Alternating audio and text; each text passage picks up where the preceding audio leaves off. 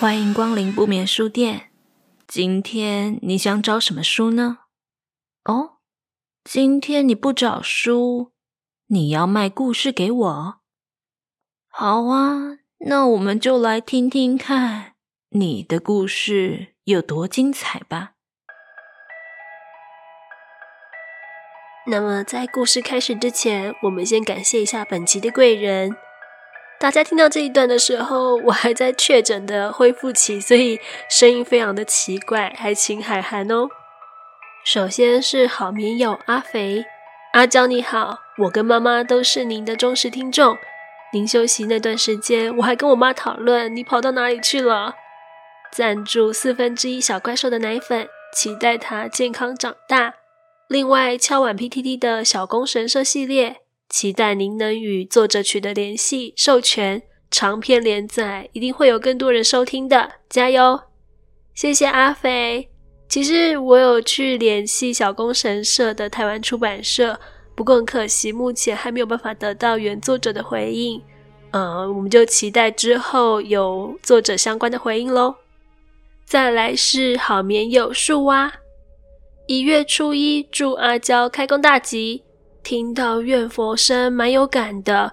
因为当我在同事旁偷偷念咒时，也有人会以为是大楼冷气的帮浦在运转呢。鱼恋人的故事让我脑补起西藏度王经说，当人刚往生的时候，智慧会突然提升九倍。也许细姬突发的灵感，就是在临命终时迸发的吧。细姬最后的智慧真的是救了主角呢，不然真的不知道会带给他什么样子的阴影呢。最后是好眠友仲良，感谢不眠书店二零二三年各种精彩故事的陪伴，祝福阿娇早日康复。谢谢仲良，这个真的是我目前最需要的祝福了，谢谢你哦。那么故事开始喽。那么今天的故事是由好眠友一片书瓦所投稿的两篇故事，以及一篇由汪汪所投稿的故事。一片书瓦之前有投稿过端午这一篇，都是上一季的故事。如果大家有兴趣的话，可以回过头去听听看哦。今天这三篇都是好眠友的真实经历，不仅毛骨悚然，更是带有一些反思的意味呢。那么，以下故事开始喽。第一篇，回家。投稿者一片书瓦。这篇故事同样是超度的经验之一。在六年前九月底的一个下班晚上，办公室里一半的椅子都还坐着人，另一群准备夜班的同事们则下楼去把晚上的便当打好打满。展现台北上班族最好的风景。突然，下楼打饭的几位同事面色刷白的走进办公室，一群人就七嘴八舌的聊了起来。原来啊，在楼下的下班车潮中，正发生着一场严重的车祸。公车闪着双黄灯，停在中和的某个路口。原来是一名从南部求学北上的女大生，为了闪避从外侧快速停站的公车，先从机车的后座被摔落，然后头部又不慎被一旁来不及刹车的货车重创。前座驾驶的同学，则是被吓得呆坐在一旁，当场吓坏了不少正在下班的路人们。而最不巧的好巧，这一天正是农历七月关鬼门的那个晚上。当时我心里不禁泛着嘀咕：这么年轻的生命，难道有人真的是过不了这最后的一天？过了一年，又到了农历七月。尽管台北的七月年复一年的越加无感，我还是按照惯例。除了月初中原和鬼门关，也会在周末准备供养祖先和布施食物。只是在月初的几次供养，都会有意无意地听到滴答的声音，一开始我以为是哪里漏水了，又或者是哪楼的住户正在夜归沐浴，但只要用力听去，声音又会飘渺的不知所踪。就在中原供养的结束冥想中，我终于在意象里面看到黑暗中浮出一个骷髅，骨盖上面充满了裂痕，碎片。不断的粘合，却又剥落，而裂开间正流淌着不知道是血还是泪的液体，滴滴答答的不断掉落。我直觉里，这个骷髅正在努力的修复自己，但似乎需要更多的帮助。我脑中灵光一闪，便想起了去年七月的意外。我卜了一卦。是地天泰卦，刚好是七月天地痞的互卦。泰卦代表的意思便是天地初始，天藏于地下，正符合头部想要修复自己的意象。我想，既然有缘，于是便在中元节的这个周末，一个人走回公司。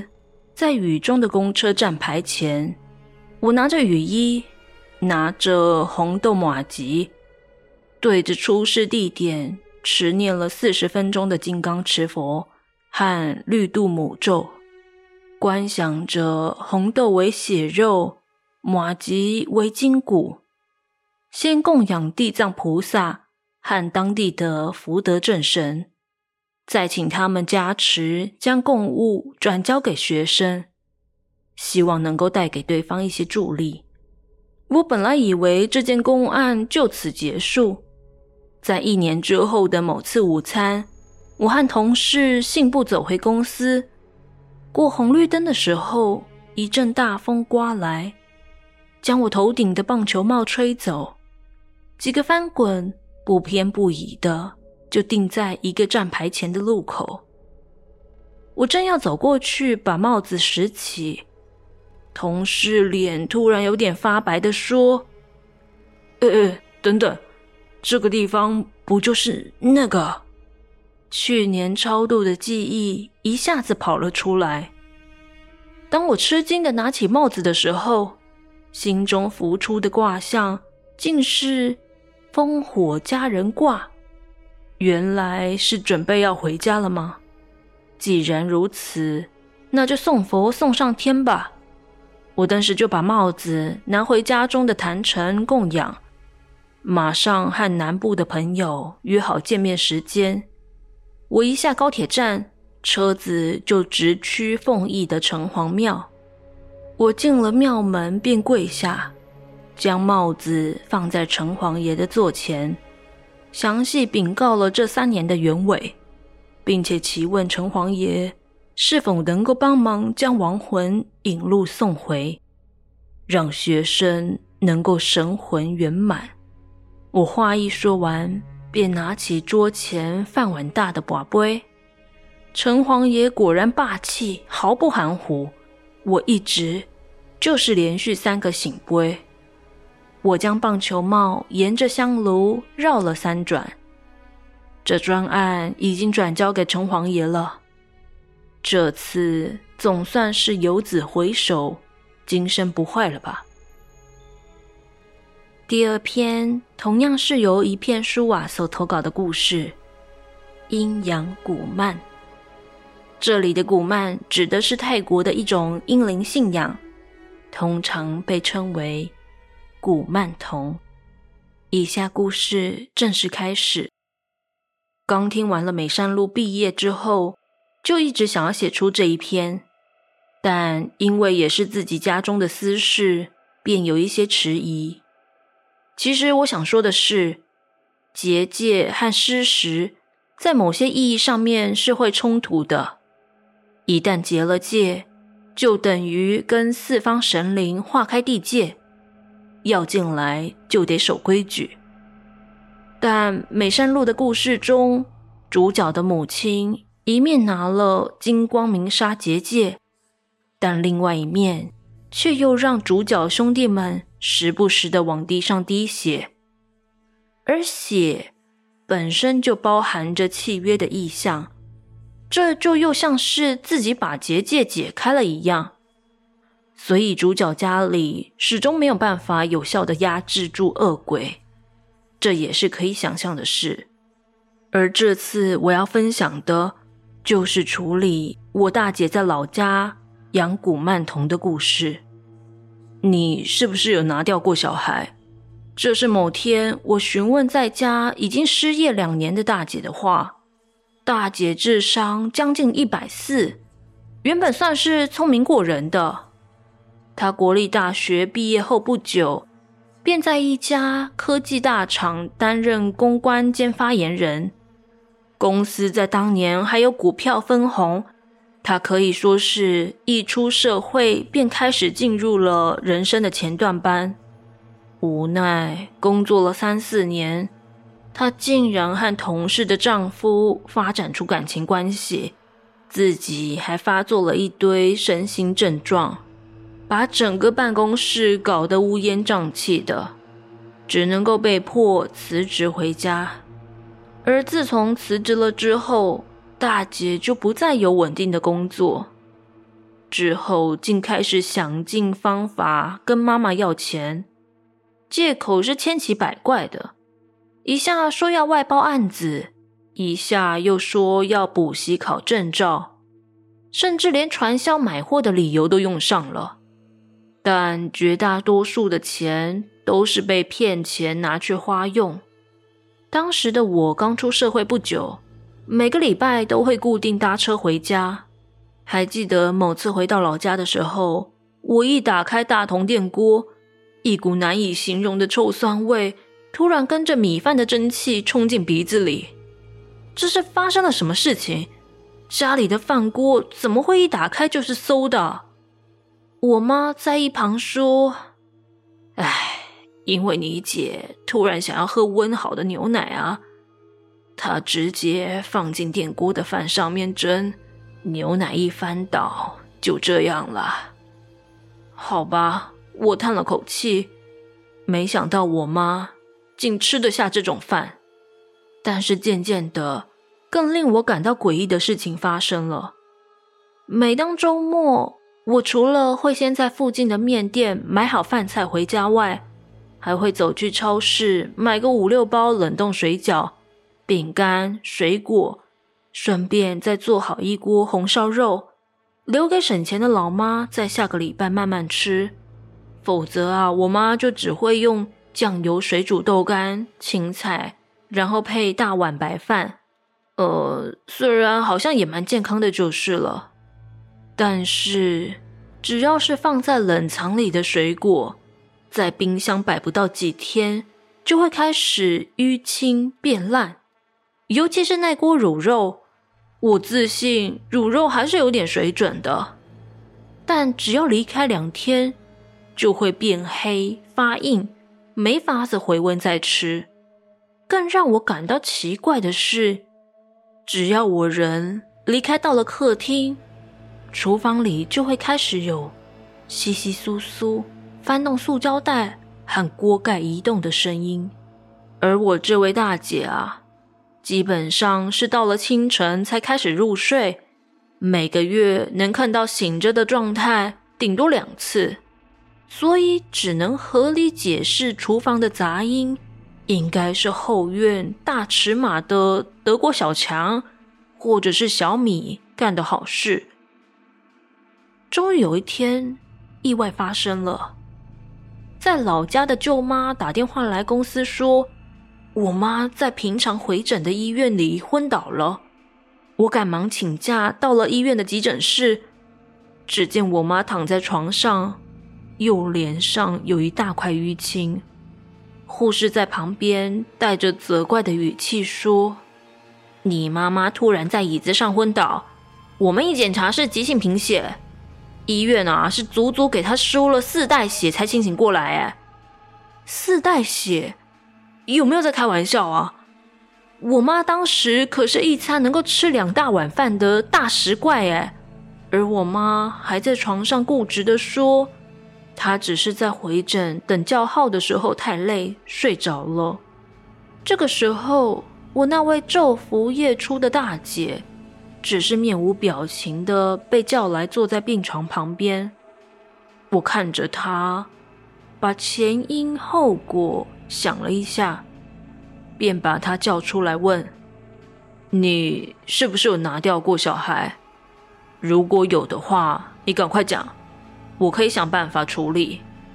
这边我附带说明一下，因为之前有几次在家供奉祖先的时候，我也会连着母亲曾经流产的妹妹一起供养。大姐就在旁边小心翼翼的问：“小孩的灵魂也可以供养吗？”当时我心里就觉得怪怪的，但还是装着若无其事的说。只要有心，定时上炷香，对方也会收得到的。然后他又不说话了，我就猜想，因为大姐生性散漫，温热的牛奶都是从妈妈泡麦片的奶粉罐挖来的，加上牛奶又时不时的会翻倒在妈妈吃的米饭上，如果真有阴灵作祟。是不是因此让对方产生了护食的想法，而把妈妈当成了宿主？回到医院的场景，大姐听到这个问题，她的脸色突然呆滞了一下，然后心不甘情不愿地说：“我是请了两尊泰国的古曼童啦。”哇嘞嘞，这下惊讶的是我了。客厅有菩萨，也有祖先，你怎么会把这种东西藏在家里啊？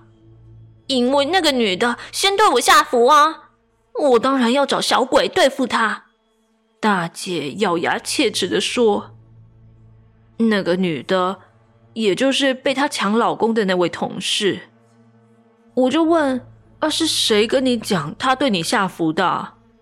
就是那个卖古曼童给我的师傅啊。而且师傅有交代，不能让你知道，因为他说你的背后的守护神是关公，他们会害怕。这边我说明一下，因为之前我皈依的是密宗，我不确定这位师傅感应到的是关公还是护法。然后呢，大姐的嘴巴无论如何就不肯交代那两尊古曼童是藏在老家的哪里。更糟糕的是，他完全没有研究这些古曼童的属性是阴是阳，制作的时候有没有用到阴料。不过啊，以他这种出发点，就算是善的古曼童，大概也会被养成恶的吧。被我碎念到最后，他甚至还推脱说，这种走私货搞不好是假的啦。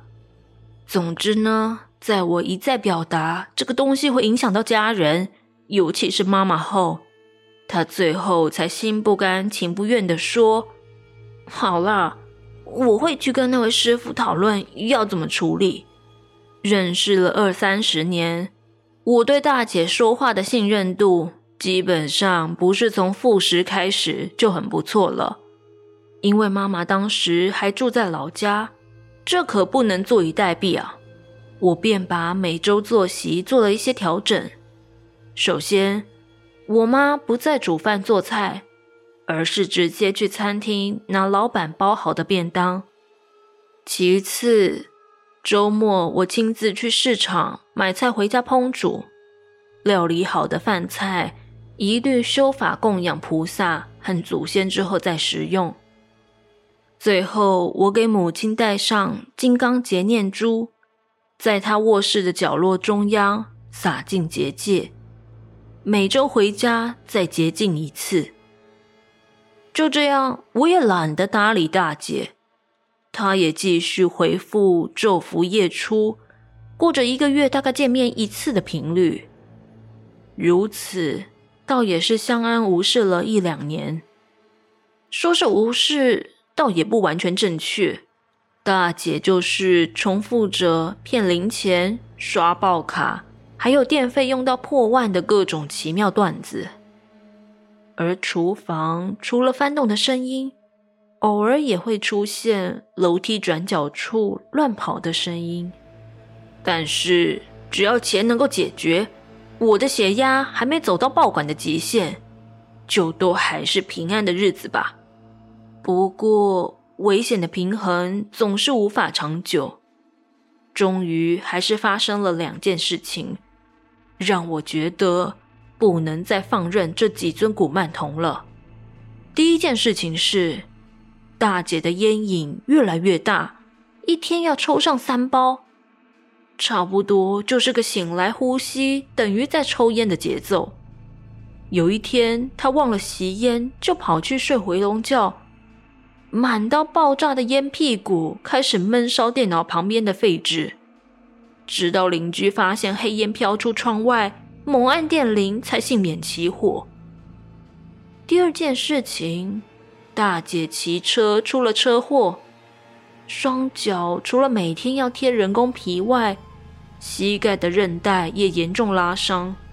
当他在讨钱买药的时候，我发现他在椅子上无意识晃动的双脚后面，出现了几只像是小腿的残像。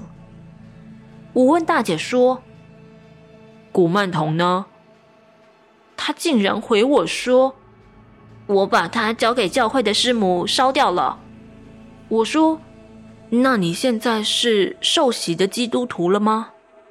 这样也不错啦。那要常去读经班啊。”没想到他又一句神回应：“没有啊，我又不想加入教会。”啊？啊？对古曼童这样硬来是可以的吗？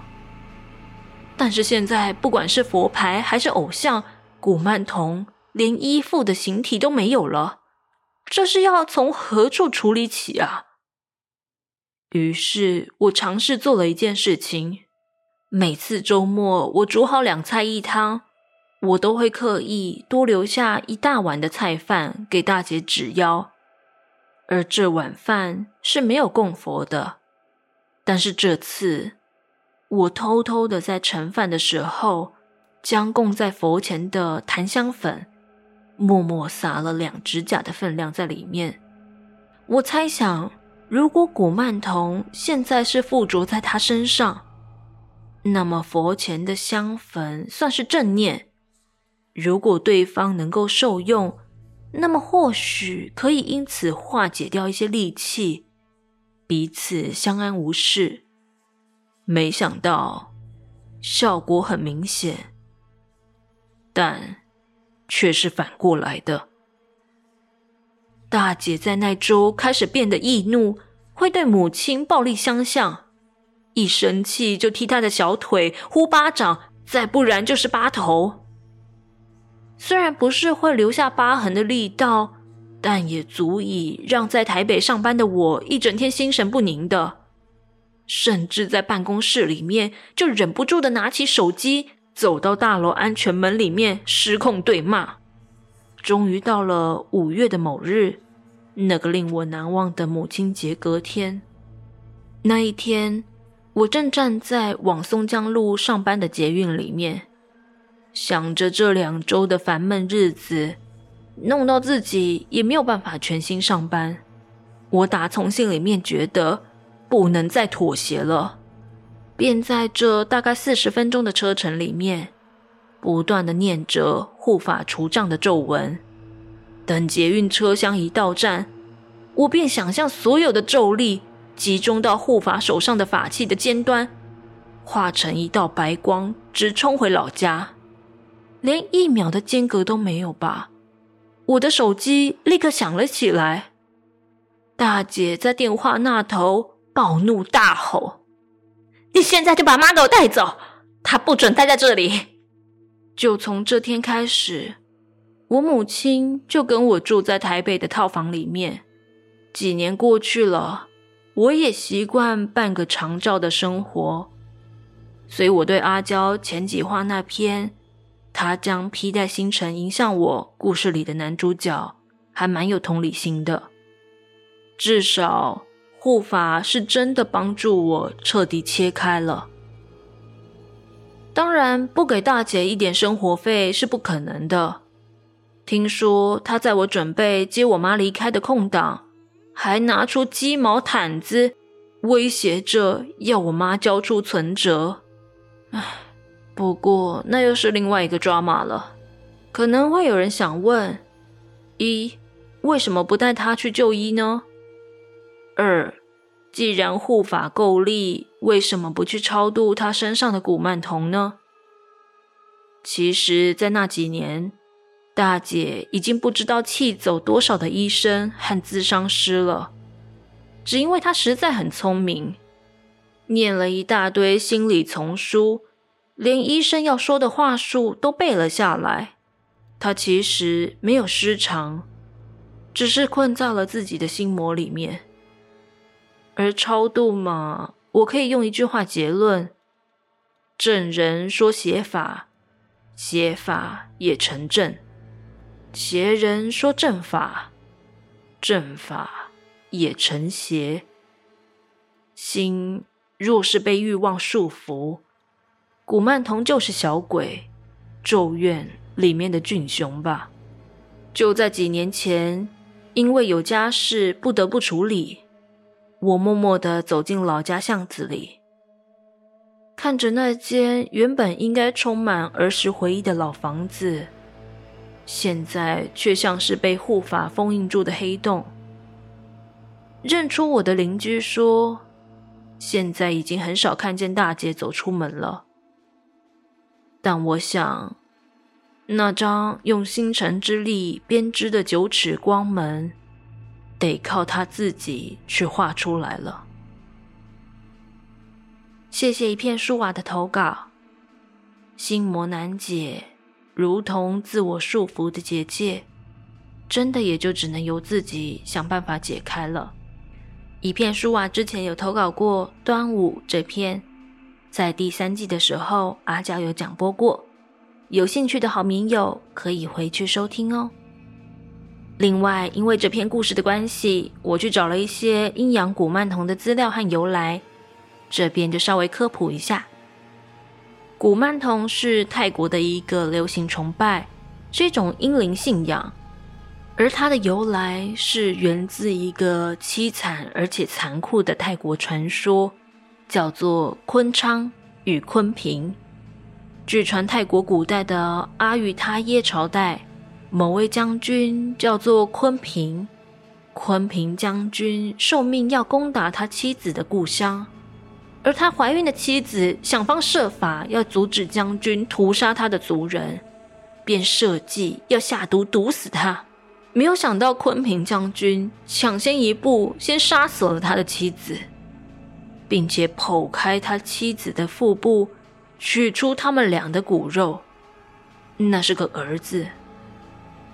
昆平将军将儿子的尸身一层一层的贴上金箔，直到婴儿的尸体变成一个金童，也就是泰文中的古曼童。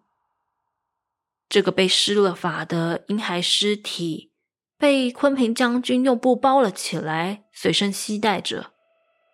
在战场上，昆平将军所向披靡，这便是古曼童的由来。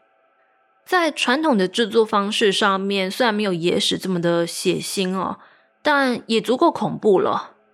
据说是将早夭的婴儿或者是胎儿尸体带到墓地施法，并且烘烤成干，再涂抹含有金箔的呃材料制成的。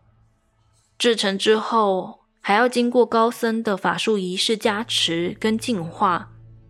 并请一些还在世间游荡的英灵入灵，进入古曼童，使他们得以重生，并且借由供养，让他们早日投胎进入轮回。所以由此可见，阳或者是善的古曼童是用请的方式，请英灵自愿进入古曼童中。那么反之，阴的古曼童。则是以法术强制的方式请入，迫使婴灵被禁锢在古曼童中，那也就不难想象强制手段可能会带来的一些反抗或者是怨气了。那也因为如此，阴阳古曼童的作用也大不相同。供养阳古曼童，或者是呃刚刚讲的善，或者是正古曼童，据说有招财、招桃花、招客人这种正面的作用，而阴古曼童则通常是用来攻击他人，据说擅长使人发疯，也就是故事中的大姐试图要报复情夫的太太那样。不过，阴古曼童虽然有杀伤力，但就像是菜刀或者是兵器，不会自己伤人，会伤害他人的终究是使用武器的人类。如果心存邪念，魔从心底生出，那终会有反噬的一天。我是这么想的。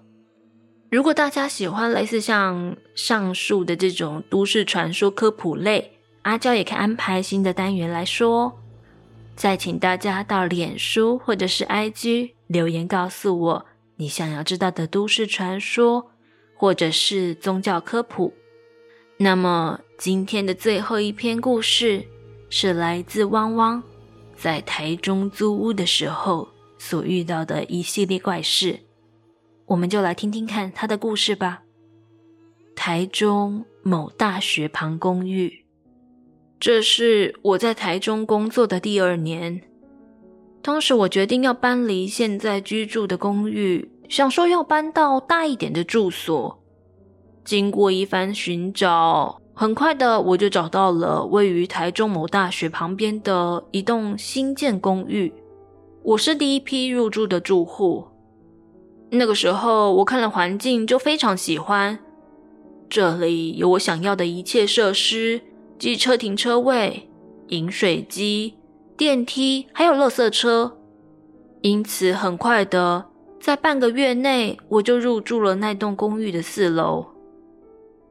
在入住的前半年，一切都很正常，一直到某一天早晨，当时我急急忙忙的准备要赶去上班，按了电梯后，就看到电梯缓慢的从一楼、二楼、三楼、四楼，叮的一声，门缓缓的打开了，我一如既往的走了进去。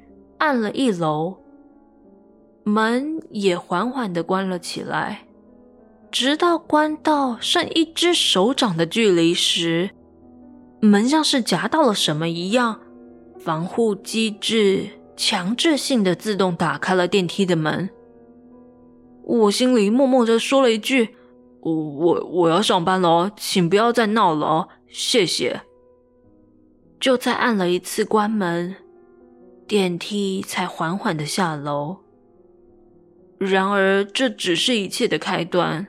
距离上一次的电梯事件大概过去了一两个月。农历七月的门开了。另一个一如往常的早晨，我要出门去买早餐。当我走到了电梯前面，按了电梯，我在等待电梯的时间，划着我的手游。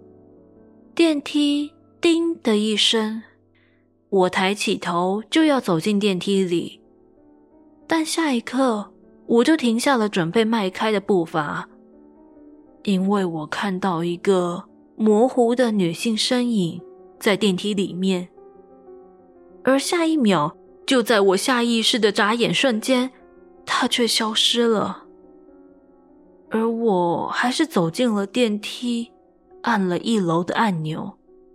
我知道这听起来很疯，哪个正常人看到那个还会走进去呢？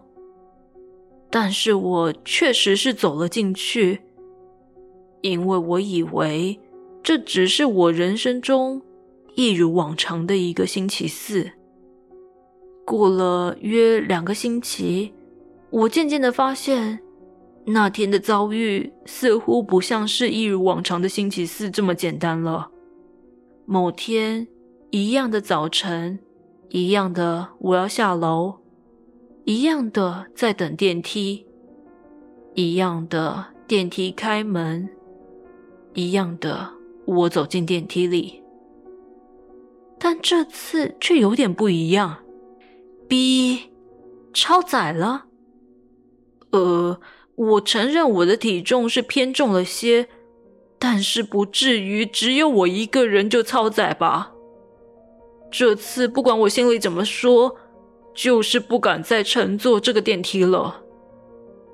当我走出去，电梯“哔”的声音就没了。但是只要我再进去电梯里面，一样的哔哔声又再次响起，我就只好走楼梯下楼慢慢走。四楼、三楼、二楼、一楼，叮的一声，我下意识的回头，电梯也随着我走到一楼的时候，也到了一楼，但是里面空无一人。只有一个空荡荡的开着门的电梯，但是我刚刚因为一进去就超载的哔哔声，导致我没有按任何的楼层呢。电梯怎么会到一楼？这一次我确实觉得有点毛骨悚然了。自从那一天开始，我发现我似乎有点怪怪的，脾气变得比以往更暴躁。然后嘴角开始会不自觉的像微笑般那样翘起来，尤其在家里照镜子的时候，总是觉得嘴角默默的翘起来。这下我决定要回家，回去宫庙拜拜，求一个护身符。然而我不知道这个护身符到底是好还是坏，因为这个符似乎激怒了他。距离上次的事情过了两天，我就立刻动身回了桃园一趟，去了某医院旁边的大庙拜拜，求了一个护身符。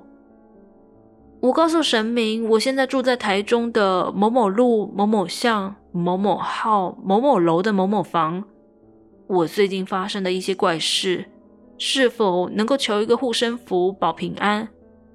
我宝贝的时候，直接连续三个醒杯。到这里，我心里的石头才终于放下。感谢神明保佑。我在家里吃了个饭，跟父母聊聊最近遇到的事情，他们就很担心的说：“如果真的不行，就回家。”我瞬间觉得很温暖，在家里睡了个觉，隔天就回台中去了。好日子过了几天都没有怪事发生。正当我以为可能事情就这样结束了的时候，某一天晚上，我凌晨一两点还在熬夜看剧，但我看着看着，发现手机快要没电了，就要伸手拿床头的充电器。刚拉着线要往我这里的时候，突然后方一阵火光。我立马转头，看到的是一团火出现在我的延长线插座上面。我马上把插头整个拔起来，丢浴室灭火。当我把火扑灭后，发现整个延长线的插座都被烧毁了。我转身去看刚刚被烧过的床头柜上，居然没有烧过的痕迹。我悬着的心立马就放下了。哈，不用赔钱，这个念头瞬间浮了上来。但转念间又觉得哪里怪怪的，不对啊！延长线都整个烧烂了，怎么可能一个木头做的床头柜居然一点痕迹都没有？这又让我开始怀疑，该不会这是他弄的吧？大概又过了一个月，这个月左右一切都很平静，但某天晚上。我正在跟朋友打 LOL，我说：“打他，打他！你那个色雷西啊，会不会啊你？”突然间，我的耳机外隐隐传来女性哭声，很凄惨，很凄惨的哭声。我脑海里想着：“不会吧？大半夜的吵架，干嘛要跑到楼梯间哭啊？”这个时候我也有点被影响了兴致，打完那局游戏就不玩了，而哭声也不知道何时停止了。过了那晚，每隔几天就发生一次，时间也差不多都在十一点到两点之间。某天上班前，我就问了隔壁邻居有没有听到晚上那个哭声，但邻居却说：“啊，没有哎，会不会是你听错啊？”听到这句话的时候，我顿时毛骨悚然起来。我立马打电话给房东，说我要退租。我也没有问过房东是否有发生过事故什么的。过了一个礼拜，我就直接搬离了那栋公寓了。谢谢汪汪的投稿。不知道这块新建成公寓的地以前是什么用途呢？也许是有发生过什么事情，才会让它还逗留在此地。与汪汪互相干扰了吧？如果你也有碰到过不可思议的奇怪事件，欢迎投稿给阿娇，让阿娇来说你的故事。投稿资讯我都放在资讯栏，期待你的故事哦。我们下期见，拜拜。